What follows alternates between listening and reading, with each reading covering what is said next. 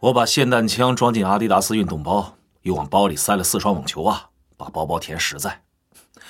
完全不是我的风格，可我要的正是这种效果。如果他们觉得你是个凶悍的家伙，就跟他们玩技术；如果他们觉得你是个技术型，就跟他们玩凶悍。我是技术型，所以我决定凶悍点越凶越好。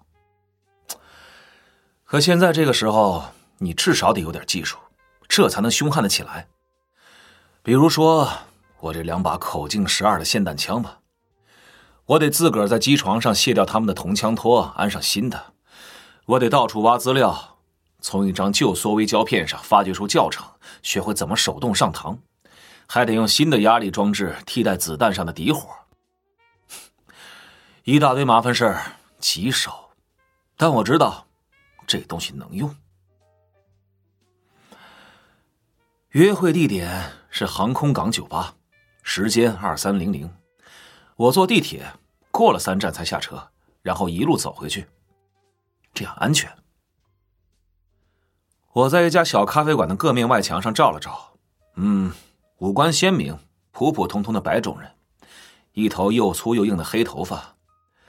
刀锋下整容医院的姑娘迷恋索尼毛的那张脸，迷得要命，还喜欢给客人们添上流行的双眼皮，拿他们没办法。这一套多半蒙不了拉尔菲·费斯，但或许能让我走进他的桌子。航空港酒吧是个窄长条，一边是吧台，对面是桌子。一大堆皮条客、毒贩子在这混，还有不少鬼鬼祟祟的前客。今晚把门的是慈丽全姐妹，要是我的事儿办的不顺，我可不想从他们身边夺门而逃。这两人足有两米高，瘦得像猎犬，一个是黑人，另一个是白人，除了这点区别，两人简直一模一样，全是整容大夫的功劳。这两人多年来一直是一对儿。打起来的话不好对付。哼，对了，我一直没弄明白，他们中间哪一个原本是男的？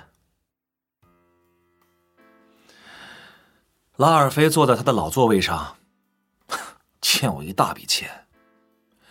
我脑子里存着几百兆资料，使用的是白痴明白人机制，也就是说，我自己不知道储存的是什么信息，也够不到。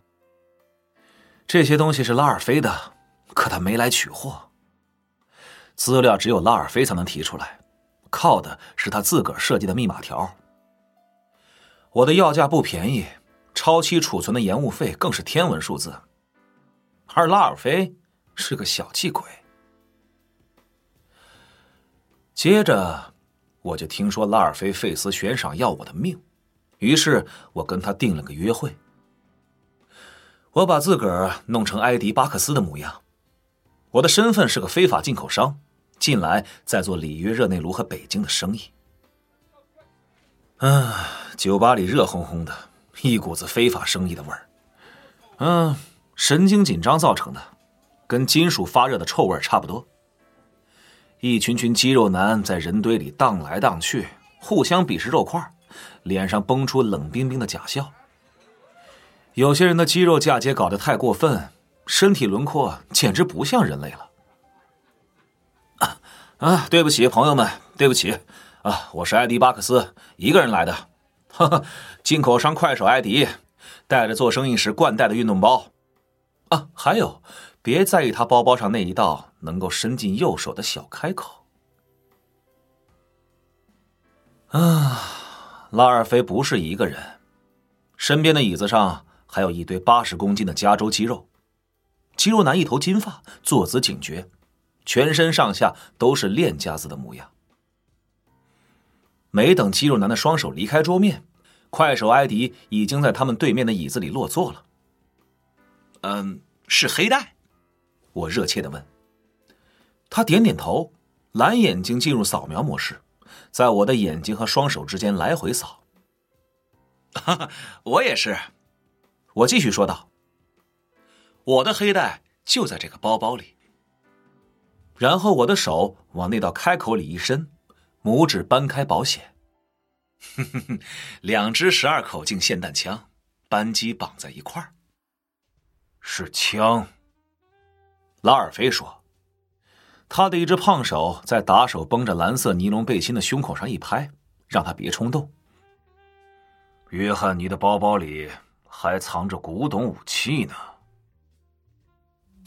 好吧，好吧，艾迪巴克斯的伪装到此为止。啊，我猜，不管姓怎么变，那家伙的名字一直是拉尔菲。拉尔菲这个，拉尔菲那个。”至于眼下这个姓费斯，脸面，纯粹是他的虚荣心带来的。他用了二十年的这张脸，像一只熟透了的梨子，一度很有名，是雅利安人雷盖乐队的克里斯蒂安·怀特的脸。此人是他那个时代的索尼毛，牙买加摇滚之王。这类细枝末节的小事，我知道的很多。我们说回克里斯蒂安·怀特吧，典型的漂亮脸蛋儿，皮肤细嫩，颧骨突出。有时觉得像天使，有时又觉得这是一种堕落之美。但这张脸上那双闪亮的眼睛是拉尔菲的，又小又黑，又冷。咱们还是像正正经经的生意人一样解决这个问题吧。他的声音总是真诚的要命，漂亮的克里斯蒂安·怀特的嘴角总是湿漉漉的。这位刘易斯，他朝肌肉男那边点点头，是个笨蛋。刘易斯却不动声色，跟组装起来的模型人似的。但是你不是笨蛋，约翰尼。嘿嘿，我是笨蛋，拉尔菲，一个浑身植入设备的大笨蛋。让你往我的脑子里塞你那些破烂货，同时到处找人干掉我。哼，瞧瞧我这个包，拉尔菲，他的意思是，你得做点解释。哎，问题出在这最后一批货上，约翰尼。哎呀，作为经纪人，嗯，赃物贩子。哼哼哼，作为经纪人。我总是很谨慎的选择货物来源，只从最高明的贼那里买东西。我懂你的意思。然后他又叹了口气，疲惫的说道：“啊，我尽可能做到不从白痴那儿收货，可这一次恐怕我正好犯了这个错误。唉。”第三次叹气是个信号。刘易斯打开了他们事先粘在我这一侧桌子下面的神经阻断器。我把全身力气都用在右手食指上了，拼命想扣动扳机，可我跟这根手指的联系好像中断了似的。我能感到金属枪身和我缠在短短的枪把上的泡沫胶带，但我的手成了一团软蜡，离我老远，动弹不得。我希望刘易斯真是个笨蛋，蠢的过来夺走我的包。只要他一扯，就会牵动我那根放在扳机上的僵硬食指。可惜，他不是笨蛋。哎呀，我们一直很担心你啊，约翰尼，非常担心。你瞧，你储存的货是日本黑帮的，一个白痴从他们手里偷了出来，一个已经死掉的白痴。刘易斯咯咯的笑了起来。难怪我脑子里的感觉那么糟糕，像塞了几大口袋湿沙似的。杀人不是拉尔菲的风格，他的风格甚至不包括刘易斯这种打手。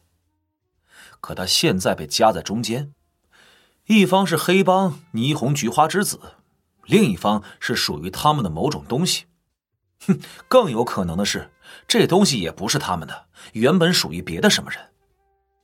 当然，拉尔菲可以用上他的密码条，让我进入白痴明白人状态，然后我便会一口气吐出他们那些烫手的程序，事后半点也不记得。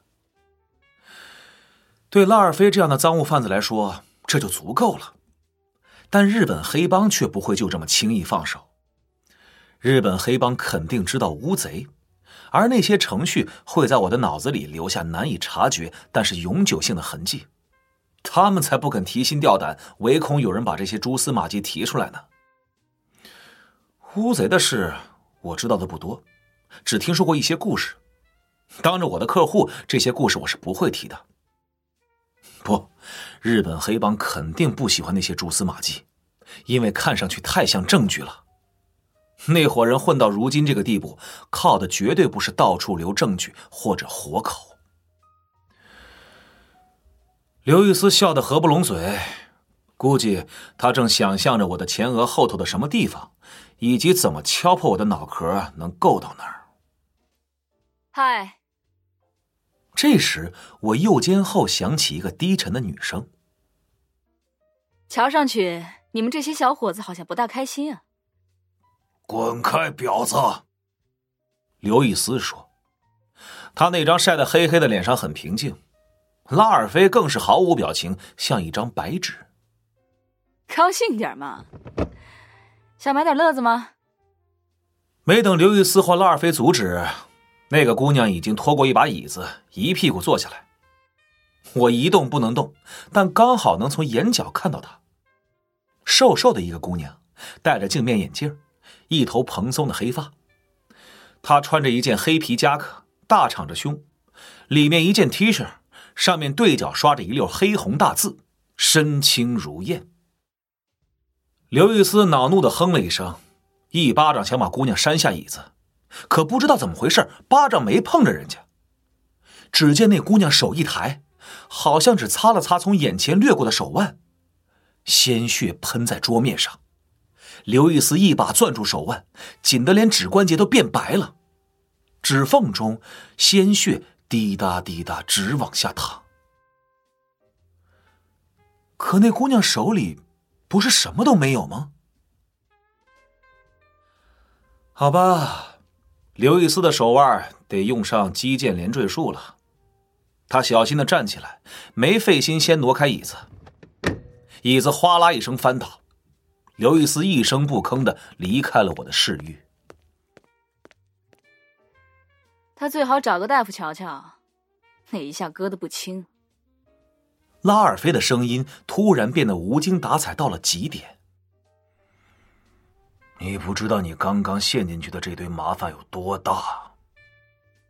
真的，这么神神秘秘，我最喜欢神神秘秘的事儿了。比如说，你这位朋友干嘛这么安静？看上去像被麻痹了。还有，这东西为什么在这儿？说罢，那姑娘举起那个小小的控制器，她本来一直在刘易斯手里，也不知道这姑娘是怎么弄过去的。拉尔菲的样子非常不舒服。你，呃，我付二十五万，你把那个东西还给我，然后开路，怎么样？拉尔菲举起一只胖手，紧张兮兮的擦拭那张苍白的瘦脸。我想要的。他捏了个响指，控制器随之一转。在灯光下闪闪发亮，是一份工作。你的小伙子不是正好伤了手腕吗？二十五万算预付好了。拉尔菲响亮的呼出一口气，笑了起来，露出一嘴跟克里斯蒂安怀特不般配的牙。于是那姑娘按下控制器的开关，关闭了神经阻断器。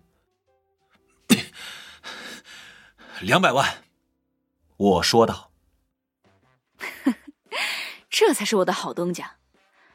那包里是什么？霰弹枪。嗯，真原始。话虽这么说，但这姑娘用的却是赞赏的口气。拉尔菲什么都没说。我叫米利安，茉莉米利安。想离开这儿吗，老板？别人已经开始注意咱们了。米利安站起身来。她穿的是一条牛仔皮裤，颜色像凝固的血。我这才发现，那副镜面眼镜原来是植入物。银色镜片从颧骨处升起，一道弧形曲线扣在眼窝上。镜面上亮晶晶的闪动着两副我这张新做的脸。呃，我叫约翰尼。咱们。要带菲斯先生一起走。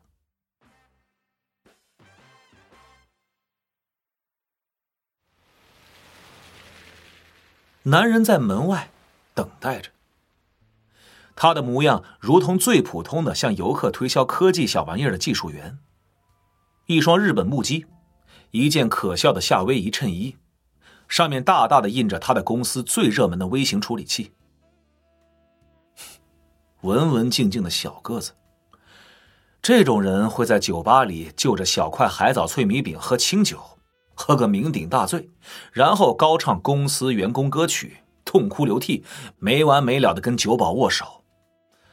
皮条客和毒贩子不会招惹这种人，从这类天生老实人身上拉不到生意。这类人意思不大，而且很在意自个儿的名声还有钱包。我后来猜想，他们肯定切掉了他的一截左手大拇指。从第一个指关节下面一点截断，换一个指尖，再钻空残留部分，在里面安上仙台小野公司出产的类金刚石材料制成的线轴和底座，最后把三米长的单分子细丝仔细的缠在线轴上。茉莉正跟那对磁力犬姐妹说着什么，我呢，则把运动包轻轻抵在拉尔菲的腰眼上，压着她走出门去。茉莉似乎认识那对姐妹，我听见黑的那个笑了起来。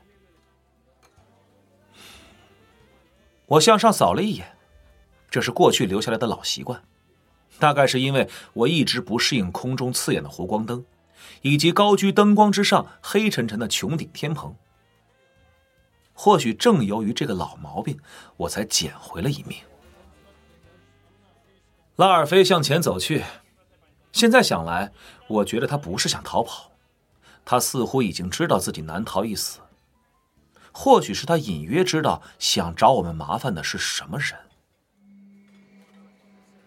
我抬起的头低下来，正好看到拉尔菲的身体断裂的那一幕。但后来我才清清楚楚的回想起整个经过。拉尔菲向前迈了一步。那个小个子技术员不知打哪儿溜了过来，满脸堆笑。攻击之前只有一个预兆，那就是他的左手大拇指断开了。这个把戏真绝，跟变戏法似的。断开的那根拇指悬在空中，什么亮晶晶的东西一晃，是镜子，还是金属线？拉尔菲停步。浅色夏装的嘎吱窝下，顿时两大块黑黑的汉字。他知道了，肯定早就知道。说时迟，那时快，那根戏法道具似的拇指尖像个铅锤一样飞了起来，划过空中，既像闪电，又像溜溜球。连在杀手手上的那根看不见的线，横着切过拉尔菲的头盖骨，就在眉毛上方一点的地方。然后嗖的飞起，向下一落，从肩头到肋下，沿着对角线斜着切过那个梨形躯干，切的是干净利落。切开的刹那间，甚至看不见一滴血。一刹那后，神经突触发现自己短路了，一阵痉挛，尸体这才倒地。粉红色的血雾中。拉尔菲分成互不相关的三块，沿着倾斜的街面向前滚去，静悄悄的，无声无息。我抬起运动包，手指痉挛般的收缩，反作力差点震断我的手腕。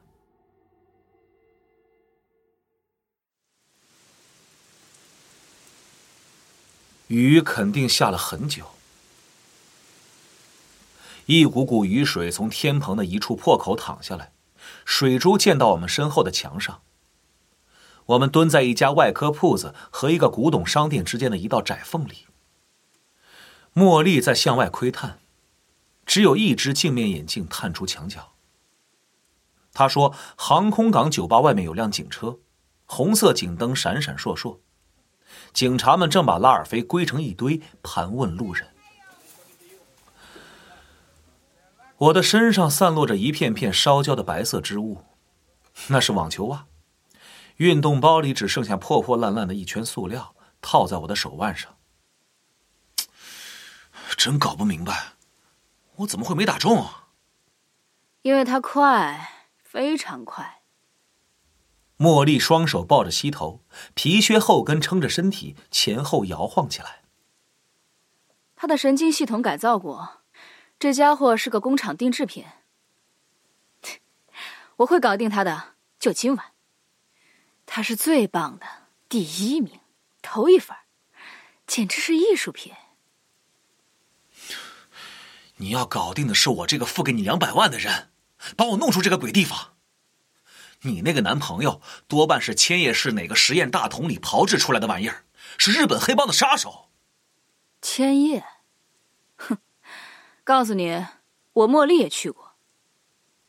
他双手朝我眼前一伸，食指微微分开。他的手指又细又长，紫红色的指甲一衬，分外白皙。十根指甲下，嗖的弹出十柄利刃，每一柄都像手术刀一样，窄窄一溜，两面开刃，闪着幽幽钢蓝。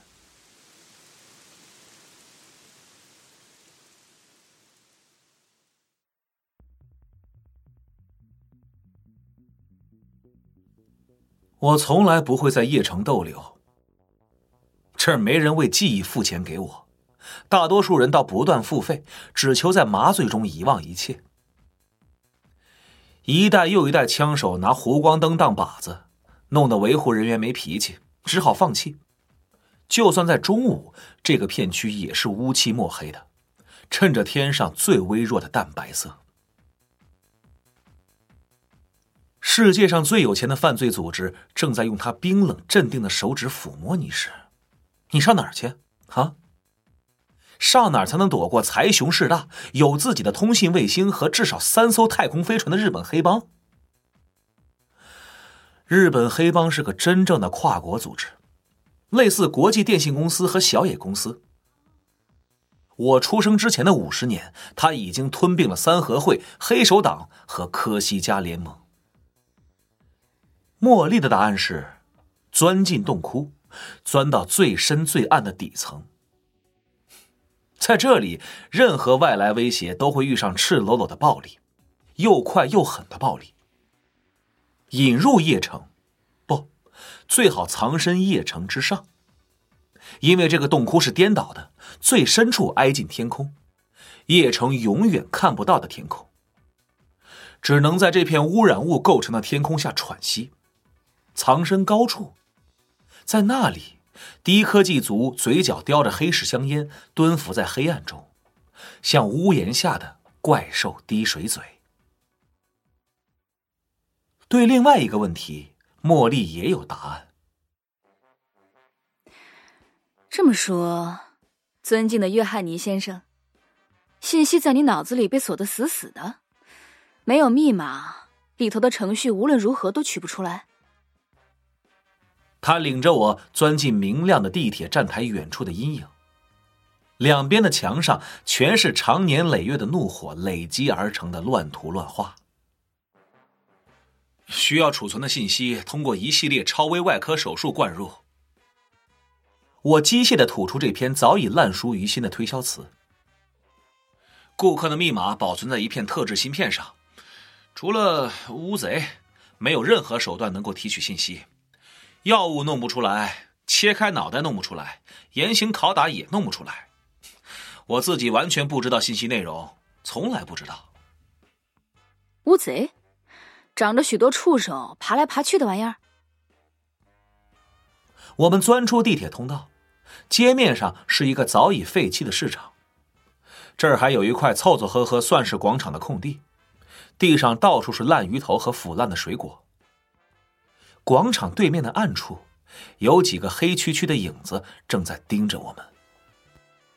乌贼就是量子扰动超导探测器，战争期间用它探索潜艇、寻找敌人的赛博武器系统。哦，海军的玩意儿，打仗的时候用过。这么说，乌贼能读出你大脑芯片上储存的东西？他停住脚步。我觉得他藏在那两片镜面后面的一双眼睛，正在死死的盯着我。要说探测磁场，哪怕最低级的乌贼都比过去的磁力探测器强十亿倍，就跟在体育场的一片欢呼声中听清谁说的一句悄悄话似的。听清悄悄话嘛？现在的警察也有这个本事，用抛物面拾音器加上激光系统。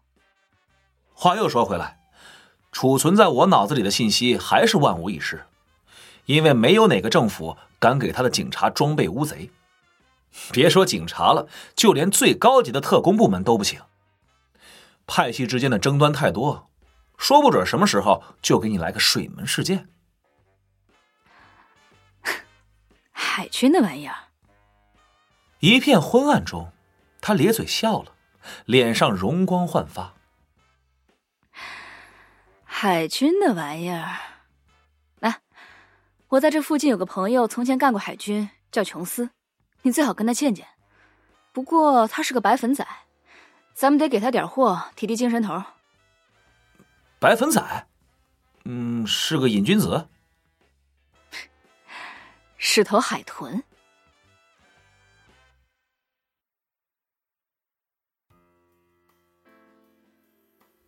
呵呵，他不只是头海豚，可要是别的哪头海豚见了他，说不定会觉得他不如海豚，比正常品种差点劲儿。只见这海豚懒洋洋的在电镀水箱里一圈圈打转，水从水箱边溢出来，打湿了我的鞋。它是上次战争结束后变卖的剩余物质，一头赛博海豚。这时，它从水里抬起身体，露出身体两侧的装甲片。这种装甲片同时还能充当辅助视觉系统。海豚游动时本来很优雅，但装了这些装甲片以后，它的动作笨拙多了，有一种老态龙钟的感觉。它的头骨两侧有两处一模一样的畸形，这两个地方改造过，加装了传感器。没有装甲的地方，皮肤是灰白色，但有许多处病变，形成闪闪发亮的银斑。茉莉吹了一声口哨，琼斯拍打起尾巴，小瀑布似的水流溢出水箱。哎，这这。这是个什么地方？一片昏暗中，我只能模模糊糊看个大概。生锈的铁链子，防水布下鼓鼓囊囊塞着东西，水箱上方悬着一个难看的木框，上面左一道右一道穿着一串串积满灰尘的圣诞彩灯。游乐场、动物园加狂欢场子，与战争海豚对话，诸如此类的噱头。可琼斯确实不同凡响。琼斯再一次兜了回来，用一只饱经沧桑的悲伤的眼睛望着我。可他怎么说话啊？突然间，我急不可耐的想离开这个地方。好玩的就是这个部分。琼斯，跟他打个招呼。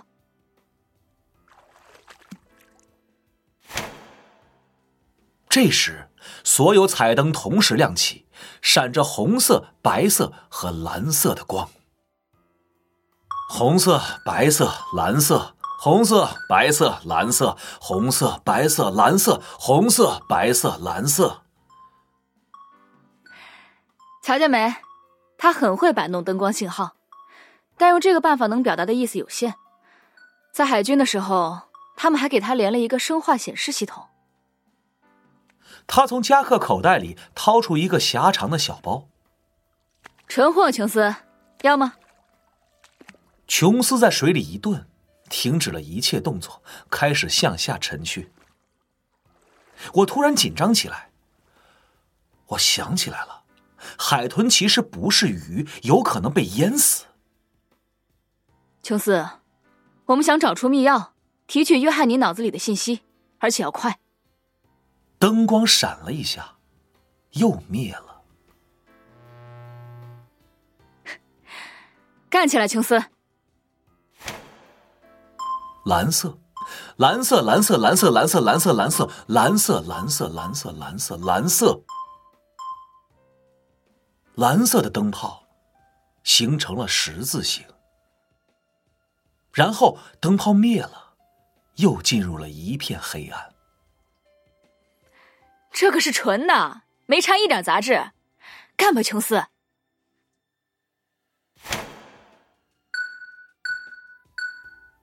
白色钠灯灯光如炙，照亮了茉莉的脸庞。最亮的是颧骨部分，下面是阴影。雪亮的灯光构成了一幅黑白画。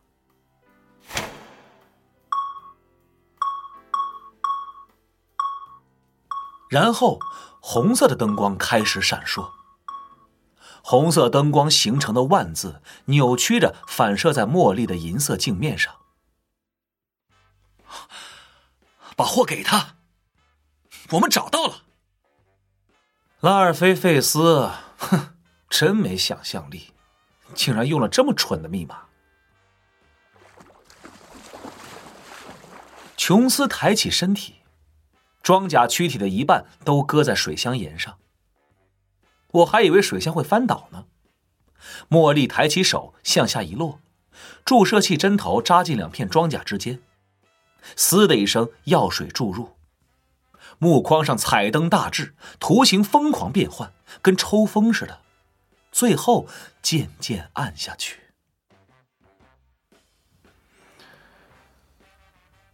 我们走了，留下琼斯漂浮在黑沉沉的水中，时而懒洋洋的打个滚儿。也许他梦见了那场太平洋战争，梦见了他清除的那些赛博水雷。鼻子轻触，用乌贼刺探水雷的控制线路。用同样的方法，他破解了拉尔菲在我脑子里的芯片上设置的那个可悲的密码。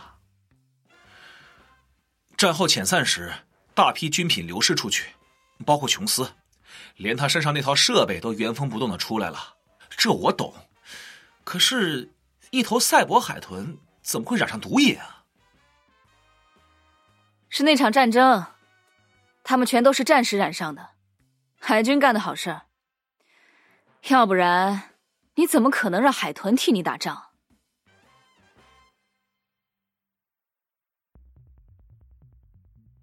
我看这笔买卖做不成。黑客说道：“他想多讹我们一笔，瞄准一颗根本没公开的通信卫星发射信号。”浪费我的时间，你什么生意也别想做了。”茉莉说道，倚在黑客那张满是划痕的工作台边，食指冲他一戳。“哼哼哼那你上别的地方买你那些微波设备好了，怎么样？”这个小伙子虽然一张索尼毛的脸蛋儿，人却有股子横劲儿，不愧是个叶城人，多半生在这儿。茉莉的手朝小伙子前襟一挥，快的只见一道影子晃过，一片翻领被截了下来，截得干净利落，整整齐齐，连个毛边都没有。咱们成交？成交？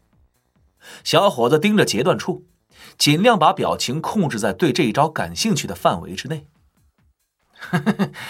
成交。我检查着买到手的两台记录仪，茉莉拉开腰间的口袋拉链，取出我给她的那张纸条。茉莉展开纸条，嘴唇蠕动，不出声的读着，然后耸耸肩说道：“就这，开始吧。”我说道，同时按下两台记录仪上的录音键。克里斯蒂安·怀特。茉莉读出声来，和他的雅利安人雷盖乐队。拉尔菲啊，拉尔菲，真有你的，忠心耿耿，到死都是忠实歌迷。进入白痴明白人状态的过程，从来没我想象的那么突兀。那个搞地下广播的黑客有个幌子门面，是家随时可能关门大吉的旅行社。一间破破烂烂的办公室，一张工作台，三把椅子，一张褪色的瑞士香薰沐浴广告，两只玩具鸟，鸟身是褐色玻璃做的，机械脑袋一点一点假装从茉莉背后架子上的一个塑料杯里喝水。我渐渐进入状态，觉得两只鸟的动作越来越快，彩色鸟头化为一片五彩幻影。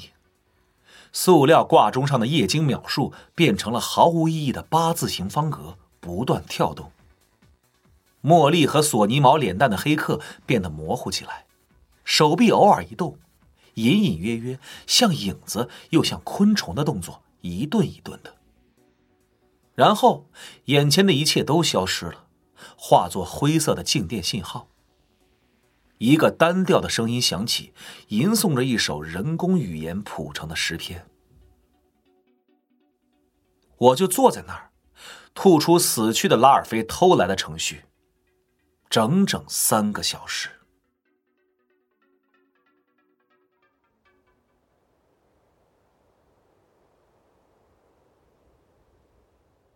穹顶非常大，从一头到另一头足有四十公里。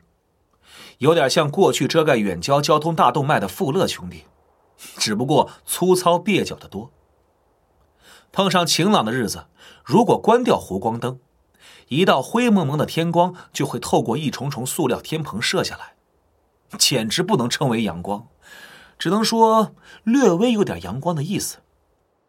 这种景象倒挺像乔凡尼·皮拉内西所画的监狱素描。最南端的三公里穹顶下面就是邺城，邺城不缴税，也没有公共设施。那儿的湖光灯早就坏了，穹顶天棚也被几十年的炊烟熏得黑乎乎的。即使在正午，邺城也差不多伸手不见五指。几十上百个邺城的孩子出没在穹顶的一片片船子中，但在这个漆黑的邺城里，谁会注意呢？我们已经爬了两个小时，攀爬着水泥台阶和带洞眼的横挡构成的钢梯，爬过一个个废弃的脚手架，一堆堆积满灰尘的工具。我们的起点瞧上去像是一个荒废的维修区，到处扔着三角形的天棚支撑件，所有东西无一例外被涂抹的乱七八糟，是用气罐喷上去的。帮派名称首字母缩写。有的大作早在世纪之初就喷上去了。涂鸦伴着我们一路向上，渐渐稀疏，最后只时不时反复出现同一个名称，那就是低科技族。黑色大写字母，墨迹淋漓。啊，低科技族是什么人？反正不是咱们老板。茉莉边说边爬上一节摇摇晃晃的铝梯，钻进一片波状塑料板上的一个洞口，不见了。低科技，低技术。他的声音透过塑料板有些发闷。我揉了揉酸痛的手腕，跟着他向上爬。低科技族，连你的霰弹枪他们都会觉得太过分、太堕落。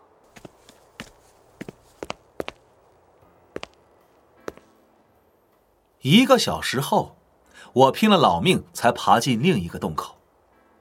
这个洞口曲里拐弯，没个形状，是在一块快塌下来的胶合板上锯出来的。爬上之后，我见到了我这辈子碰上的头一个低科技族。别怕，茉莉说道，拍拍我的肩膀。这是小狗，嗨，小狗。茉莉身上绑了个手电筒。窄窄的一束手电筒光下，小狗用一只独眼打量着我们，慢慢伸出一条又厚又长的灰色舌头，舔着突出的獠牙。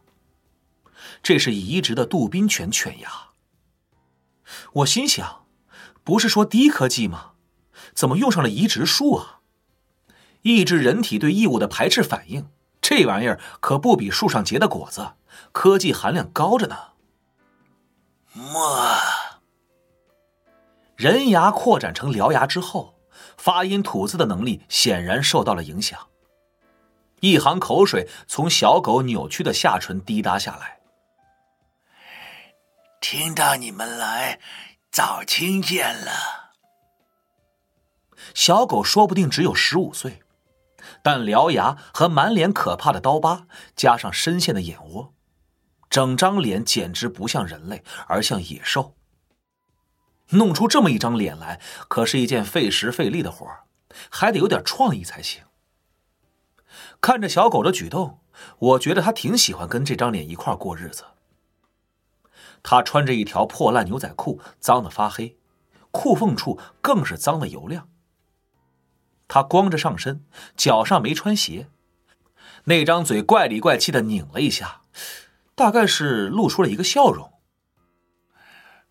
被跟踪了，你们。深不可见的下方，邺城，隐隐传来卖水人的吆喝声。有人碰了半绳吗？手电光朝旁边一晃，我看到了许多细绳。一头系在螺栓上，另一头伸向四面八方，消失在黑暗中。关掉他妈的灯！啪的一声，茉莉关掉了手电筒。跟你的人咋没点个灯什么的？不需要，小狗，这家伙厉害。你们的哨兵要是招惹他，他们只能一小块一小块的回家了，倒是更容易搬运。盯你的是你朋友莫。小狗的声音有点紧张，我听见他的脚在破败的胶合板上不安的蹭着。不，但他是我的，这一位。茉莉在我肩头上一拍，他才是朋友，懂了？小狗不大感兴趣的说，啪嗒啪嗒的走到这个小平台边上。系半绳的螺栓就在那儿。他开始扯动半绳，用这些绷得紧紧的绳子发出某种信息。夜城在我们脚下展开，像个给耗子造的玩具村子。小窗口闪着烛光，只有荒荒凉凉一小块地方有电池灯或碳化灯照明。我想象着那些地方的老人家。无休无止的玩着多米诺骨牌，破败的棚屋支柱上晾着刚洗过的衣服，大滴大滴热烘烘的水滴啪嗒啪嗒溅在他们身边。然后我竭力想象那个杀手，穿着木屐，还有那身难看的游客衬衣，耐心的在一片漆黑中一步步向上，面无表情，不紧不慢。他是怎么盯上我们的？他嗅到了咱们的气味。哎，抽烟吗？小狗从兜里掏出一盒压得皱巴巴的烟，撬出一根。过滤嘴都被压扁了。他用一盒厨房里用的火柴给我点上。我趁机斜眼瞅了瞅香烟的牌子：颐和园、北京烟厂。哼，看来低科技族在搞黑市买卖。小狗和茉莉继续争论个不休，茉莉似乎想借用这片低科技族房地产中的某个地方。伙计，我帮过你不少忙，我需要那一层楼面，要那儿的音乐。可你不是低科技。这两人一路争论，拐来拐去的一公里路程，他们大概吵了多半公里。小狗领着我们走过一道道摇摇晃晃的天桥。爬上一段段绳梯，低科技族的藏身处和绳网高居在这座城市之上。他们睡在用大团大团环氧树枝粘附在穹顶天棚附近的网状吊床里，俯瞰下面的深渊。低科技族盘踞的地盘非常狭小，有的时候只是在天棚支撑柱上锯出的几道刻痕，仅容双手抠住，双脚踩稳。茉莉管那一层楼面叫杀人层。我跟在他身后爬，金属磨得光溜溜的，胶合板湿漉漉的，适合埃迪巴克斯的鞋子踩上去直打滑。我一边爬一边想，那一层楼面有什么特别的？怎么可能比其他地方更凶险呢？与此同时，我又有了个新发现：小狗的反对只是个必要的手续，他肯定会同意茉莉的要求。这一点，茉莉打从一开头就知道。我们下面的某个地方，琼斯肯定在他的水箱里一圈圈打转，感受毒品劲头过去后的第一丝恶心。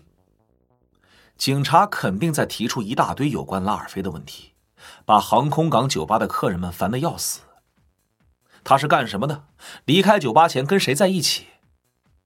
啊，还有，日本黑帮看不见的魔影肯定已经遍布城市数据库，搜索着一切与我有关的信息。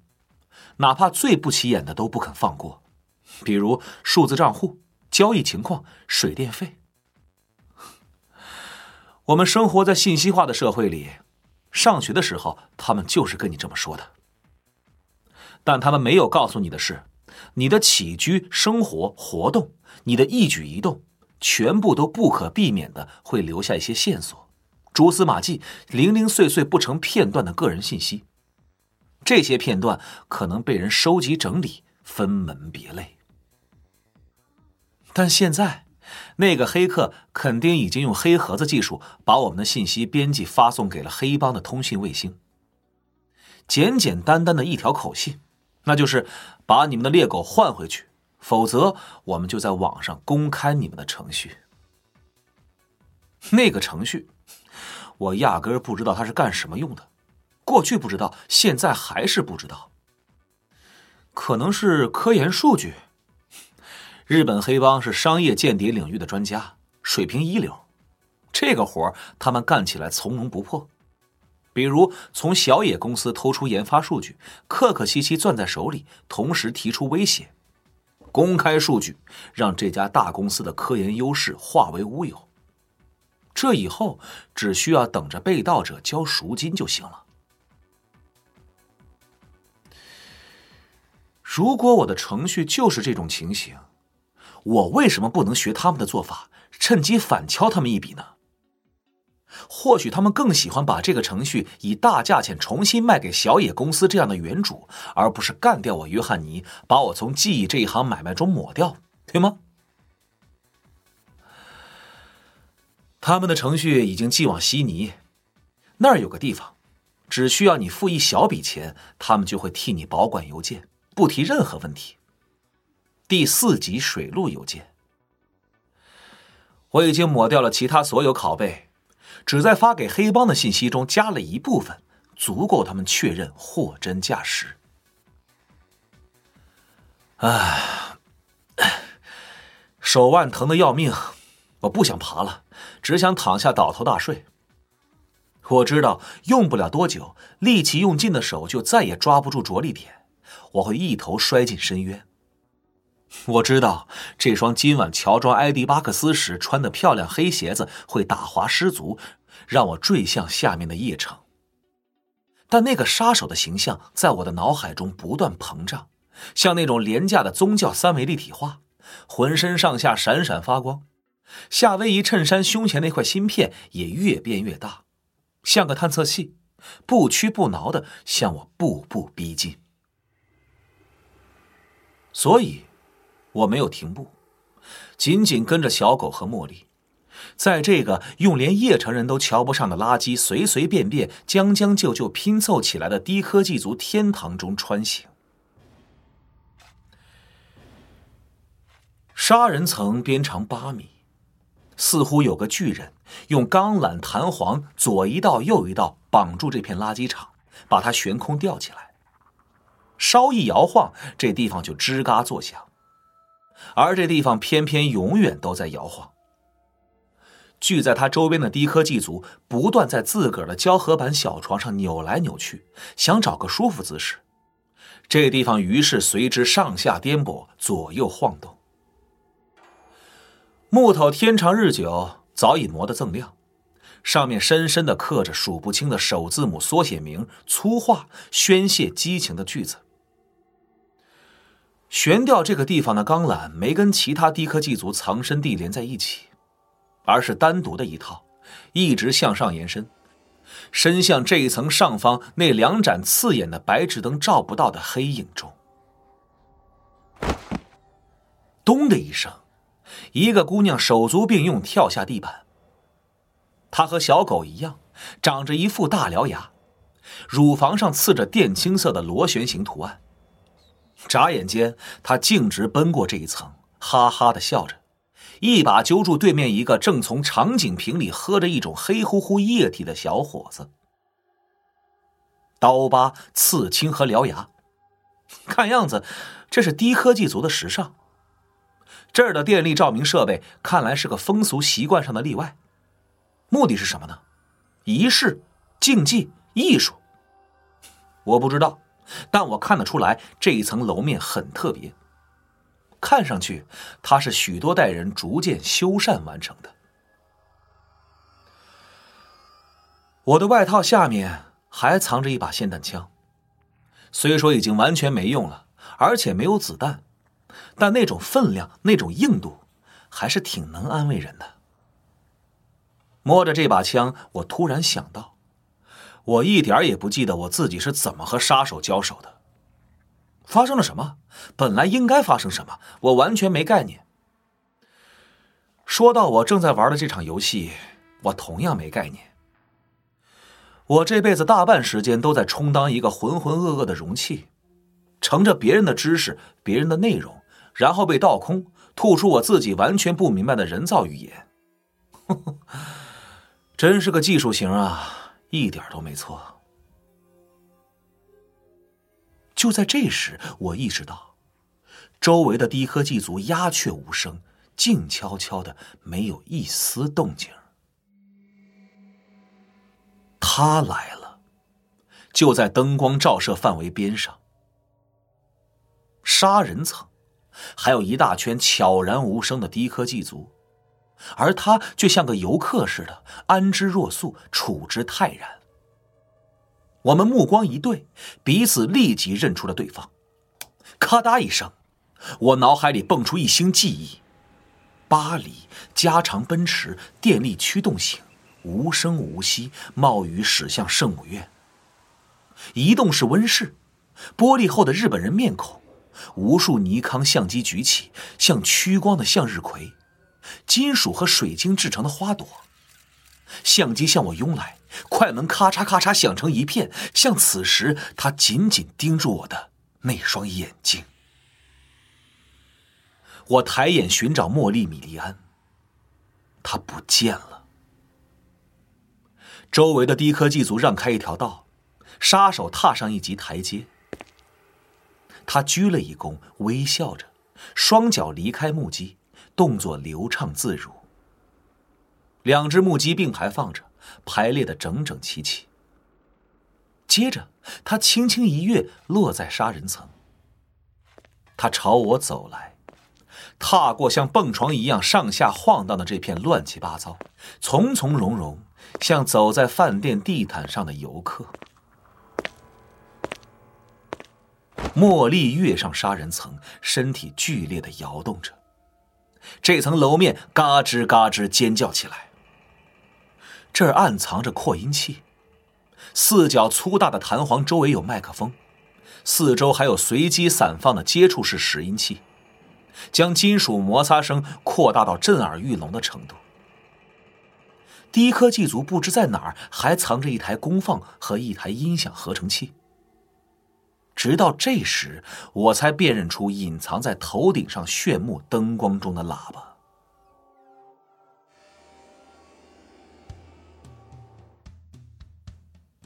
一阵鼓声响起，是电子鼓，像放大的心跳，节奏稳定，像节拍器。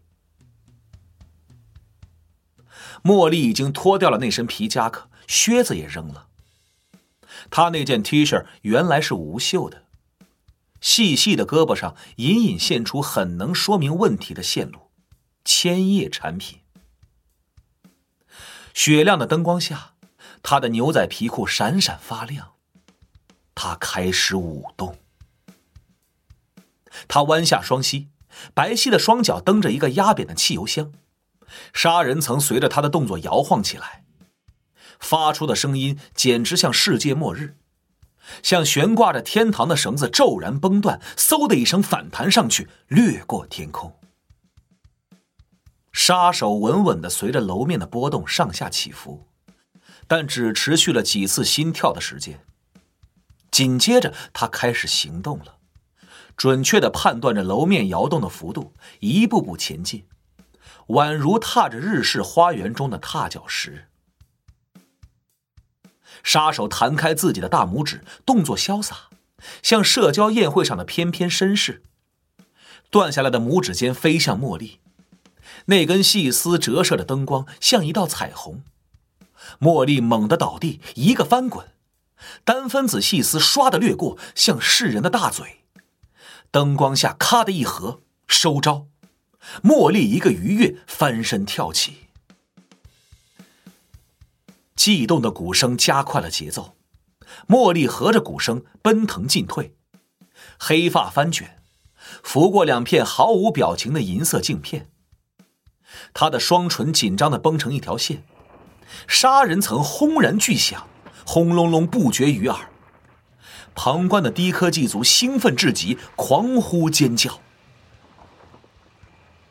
杀手收回武器，呼的一声，可怕的单分子细线画了个直径一米的大圈。杀手没有拇指的那只手平平一绕，细线一圈圈旋转，在杀手胸前形成一面盾牌。茉莉此时似乎狂性大发，潜藏心底的野性喷薄而出，癫狂的舞蹈开始了。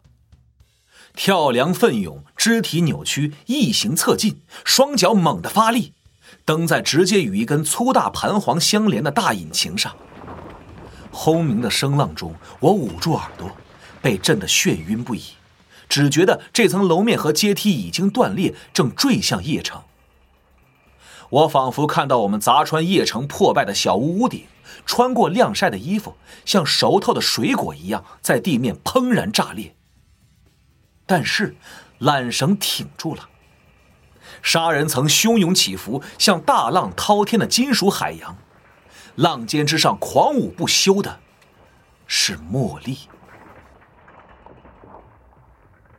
就在这时，在杀手最后一次掷出拇指尖的前一瞬，我看到了杀手脸上的表情，那种表情似乎不应该属于他，既非恐惧，也非愤怒，我觉得是一种难以置信。对他来说，此时看到、听到的一切，发生在他身上的一切，都是那么的不可理喻。茫然不知所措，混杂着极度的厌恶，审美意义上的厌恶。他的文化背景无法接受这种喧嚣。他收回嗖嗖舞动的细丝，细丝翻卷，画着圆环，一阵臂，圆环收缩到餐盘大小。举手过顶，手腕一勾，餐盘应手而落，拇指尖像个活物似的，倏地探向茉莉。杀人曾带着茉莉向下一沉，单分子细丝险险擦过茉莉的头顶。杀手这边，楼面像跷跷板一样猛地一抬，将他举到细丝飞回的路径上。细丝本来应该绕过他的头顶，缩回自己的金刚石巢穴。然而，细丝从杀手手腕上切过，卷走了这只手。杀手面前的地板上有个大裂口，他踏进裂口，跳水运动员一般翩然而下，带着一种奇异的优雅，像战败的神风敢死队队员坠向邺城。我想，之所以自寻死路，可能还有一个目的。至少在坠地前的短短一瞬，他能够逃离可怕的声浪，享受几秒钟体面的宁静。茉莉用文化冲击杀死了他。低科技族欢呼起来，有人关掉了扩音器。茉莉双脚踏着杀人层，控制他，让他渐渐稳定。茉莉面无表情，脸色惨白。楼面的尖啸渐渐低下去，只有巨震后的金属发出的微弱嗡鸣和铁锈摩擦的吱吱声。我们在这层楼面四处搜寻那只断手，可始终没找到。只在一块锈蚀的钢板上发现了一弯优美的曲线，这是单分子细丝掠过的地方，切口亮晶晶的，像刚镀上一层铬。我们始终不知道日本黑帮是不是接受了我们开出的条件，连他们有没有收到那条信息都不清楚。我只知道，他们那个程序仍在悉尼中央区五号三楼一家礼品店后面房间的一个架子上，等着收件人埃迪巴克斯。说不定他们手里还有一份拷贝，而且早就以高价卖回给原主了。不过，他们或许的确收到了那条黑客广播出去的信息，因为时间已经过去了一年，一直没人来追杀我。就算真有人打算来干掉我，他们必须在黑暗中向上爬好长一截才行，啊，还得通过小狗设下的哨卡。另外，在这些天里，我的模样已经不再像艾迪巴克斯了。整容这事儿是茉莉替我安排的，用的是本地的麻醉剂。我的新牙已经快长成了，我决定待在这上头不走了。我有时望着杀人层，心想：那个杀手来之前，我的生活是多么空虚啊！做别人的容器，这种事儿我受够了。现在，我几乎每晚都会爬下去去拜访琼斯。我们成了搭档，我和琼斯，还有茉莉·米莉安。抛头露面的事就交给茉莉。她负责在航空港酒吧代表我们跟别人谈判。琼斯仍旧待在游乐场，但他现在有了一个更大的水箱，每周换上新鲜海水。啊，还有，毒瘾发作的时候，他总有最好的货色。跟孩子们对话时，他还是用那套彩灯，但跟我对话时，他用上了一套新的生化系统。设备安装在我租的一间小屋里，比他干海军时用过的装备还好。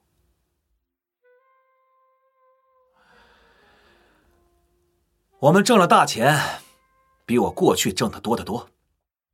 琼斯的乌贼能读出我以前的所有客户在我大脑里储存过的资料，他通过那套生化系统把内容告诉我，用的是我能看懂的语言。所以，我们知道了我原来那些客户的许多秘密。以后我会找个外科医生，让他把我脑子里的那些芯片全抠出来。到那时，我脑子里保存的只是我自己的记忆，而不是别人的。我会过上和普通人一样的日子，但那是以后的事了，现在还不行。在上头过日子真的不错。高居黑暗之中，抽着中国过滤嘴香烟，听着穹顶天棚的积水向下滴落。这上头可真静啊！除非有哪个低科技族决定在杀人层蹦跶一番。而且我还能学到很多知识。有琼斯帮我分析我脑子里存储的技术资料，我准会成为这座城市里最在行的技术型。